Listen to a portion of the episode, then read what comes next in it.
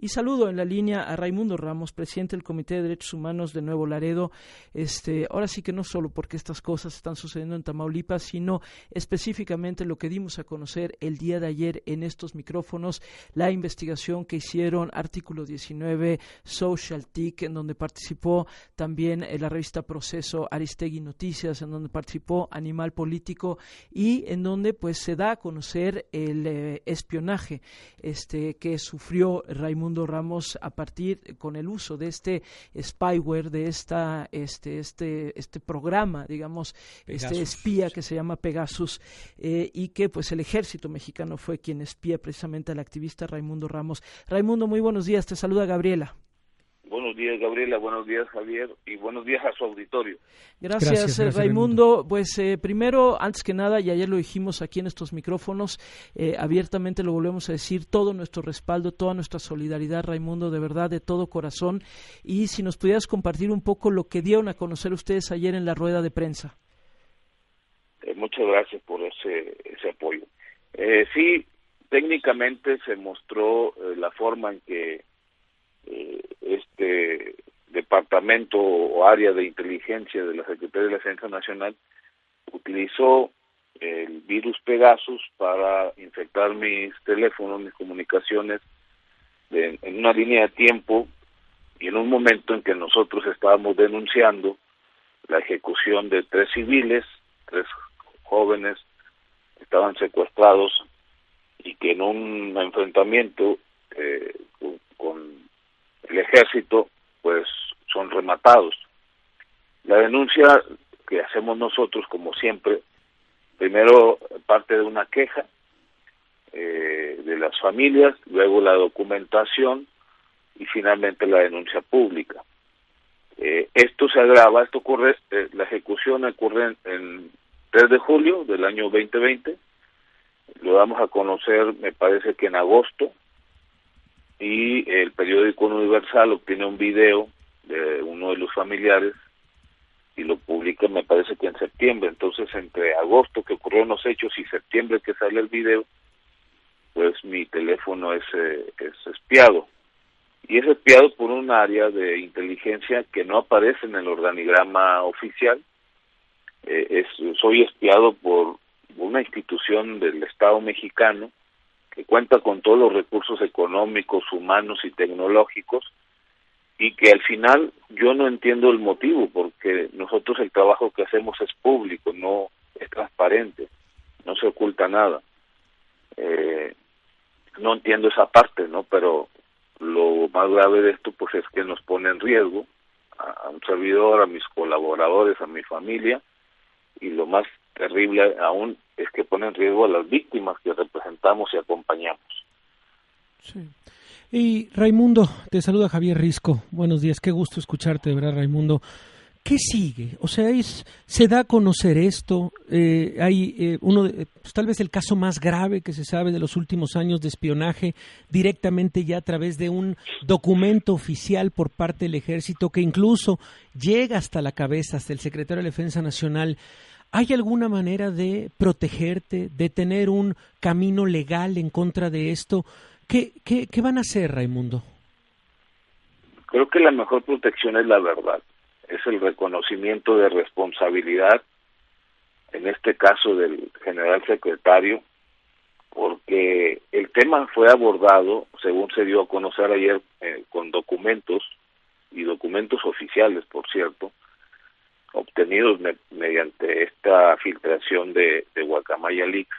Eh, el, tema mío o el tema Nuevo Laredo, como se, se especifica ahí en la agenda, en algún momento, eh, me creo que fue el 3 de septiembre, se abordó en una agenda donde está el general secretario y su plana mayor, incluyendo el jefe de la inteligencia.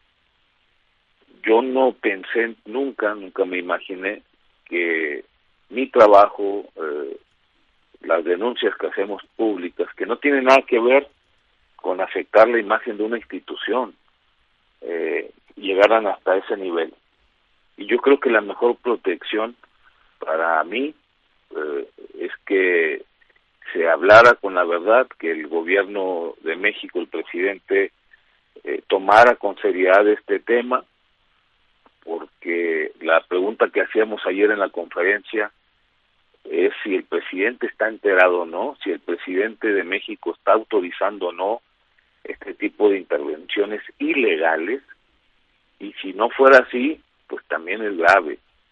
Y me han, me han este, preguntado organizaciones defensoras de los derechos humanos, no el gobierno, no el mecanismo, si hay alguna manera de protegerme.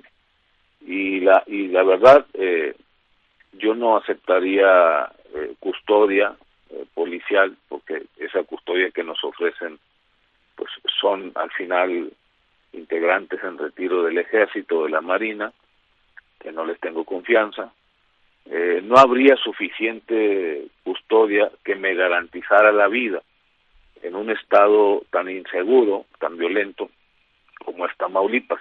Y aparte, yo no pondría en riesgo la vida de inocentes para que me protegieran. Lo dije ayer muy claro, con estas intervenciones que todavía al momento creo que se están dando, es decir, siento y sospecho que en este momento sigue la sigue el espionaje. Eh, saben en dónde estoy, saben eh, qué hablo, con quién hablo y pueden hacer de mí lo que quieran en cualquier momento. Es una institución, repito, eh, que cuenta con los recursos económicos, tecnológicos y humanos. Así es, tal cual como lo estás diciendo, estamos hablando con Raimundo Ramos, presidente del Comité de Derechos Humanos de Nuevo Laredo. Está, por cierto, la periodista Nayeli Roldán de Animal Político, que fue quien eh, también, con la que hablábamos ayer, que publicó precisamente toda esta investigación en ese en ese portal. Está ahorita en la conferencia mañanera y sé que intentará preguntarle al presidente sobre este caso sobre tu caso Raimundo. Vamos a ver si le dan la palabra y vamos a ver si va a poder hacer esa pregunta. Este pero además hemos visto también en estos últimos días eh, pues Raimundo un intento digamos desde el eh, gobierno federal desde algunas voces del gobierno federal también de desacreditar tu trabajo lo cual te coloca particularmente en una situación de mucha fragilidad. Este nosotros aquí aquí nuevamente desde que vimos esas descalificaciones, pues aquí mandábamos todo el apoyo a tu persona, a tu trabajo, sabemos de la calidad de tu trabajo, pero también me parece que ahí tendríamos que hacer un llamado importantísimo, Raimundo. Sí, eh, yo lo he dicho, en ningún momento he sido requerido por ninguna autoridad, nunca he sido investigado, al menos oficialmente, eh, por la filtración que se me acusa de una persona que pues yo atiendo personas, yo, yo defiendo los derechos humanos, no soy Ministerio Público. Pero aun cuando yo haya cometido un delito, creo que aquí lo he dicho con ustedes, pues estoy a la disposición de la autoridad, por los cauces legales, no por el acto de venganza o de criminalización, mucho menos con espionaje. Eh, no he sido requerido nunca por, por el trabajo que hacemos, los casos que documentamos son sólidos, eh, son trabajos este, sustentados. Son trabajos públicos. Regularmente les comparto a ustedes, periodistas y colegas de, otros medios, lo que hacemos, lo que denunciamos. Entonces, no entendemos esa, esa parte, ¿no? De, de querer criminalizar, porque también yo he procurado muchas ocasiones tener acercamientos con la Secretaría de la Defensa cuando ocurren este tipo de abusos de autoridad y, violaciones graves de los derechos humanos, como la que pasó el 26 de febrero eh, anterior, para para llegar a una no a un acuerdo económico, eso no no le interesa a la familia, para que no se repitan, para que tengan la información de primera mano. Pero siempre la secretaría se ha negado a, a, tener diálogos con nosotros, con las familias. Eh, y, y no entiendo, insisto, que me consideren como un enemigo del Estado, cuando soy un ciudadano común. Eh, no, no tengo más poder que, que el micrófono, la voz, eh, los escritos y, la búsqueda de la verdad. Y de justicia. Sí, sí, sí, sí, Raimundo. Oye, Raimundo, y antes, antes de despedirnos, sí nos interesa una, una reflexión. Raimundo, conoces muy bien el estado de Tamaulipas. Eh, por supuesto, cuando sucedió eh, lo de la madrugada de hace dos domingos, cuando la Secretaría de Defensa Nacional dispara en contra de esta camioneta matando a cinco jóvenes, nos hacías un recuento de que no es la primera vez, no es un caso extraordinario, ha ocurrido en diferentes momentos esto y siguen eh, las investigaciones en el aire. Y vemos lo que sucedió también en Tamaulipas el día de ayer con estos cuatro ciudadanos eh, norteamericanos que son secuestrados y vemos la celeridad por parte de las autoridades estatales y nacionales. ¿Qué, reflexión te merece? este Raimundo, lo ocurrido en los últimos días en, en, Tamaulipas y esta lucha también que has tenido tú durante tantos años? Primero, que los temas de seguridad se realizan, se analizan y se resuelven en campos militares. Acá en la Ciudad de México el presidente se reúne en Palacio Nacional y ahí, en un, en un espacio civil, eh, atienden el tema de la seguridad, lo abordan. En Tamaulipas, tanto en la capital Ciudad Victoria como en todos los municipios, el tema se trata en los campos militares, en las guarniciones militares, supuestamente por, por seguridad y para que no haya filtraciones. Eso es un error, porque entonces se deja en manos de los militares todas las decisiones que tienen que ver con la seguridad pública y a la sociedad civil se le margina. Segundo, que los gobiernos eh, de Tamaulipas y municipales traen una agenda color rosa, una agenda politizada, y una agenda de obra. El tema de las víctimas, el tema de los abusos de autoridad, no se incluyen en esas agendas. Por lo tanto, cierran los ojos, eh, se tapan la boca, se tapan los oídos y no intervienen ni a favor de las víctimas, ni en, ni en beneficio de las víctimas, perdón, ni para cuestionar este tipo de abusos de autoridad, de excesos de la autoridad. Y finalmente, eh, pues los ciudadanos estamos hartos y por eso ha cambiado eh, de partido en el gobierno durante los últimos 18 años.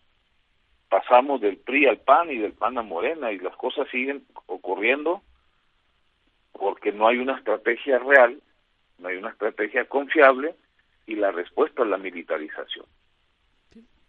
Así es, tal cual y tan directo. Raimundo, te mandamos un fuerte abrazo, de verdad, con toda la solidaridad, con todo nuestro reconocimiento.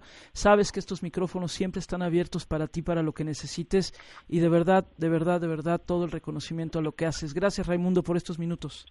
Gracias, muy amables y gracias al auditorio. Gracias, muchísimas gracias.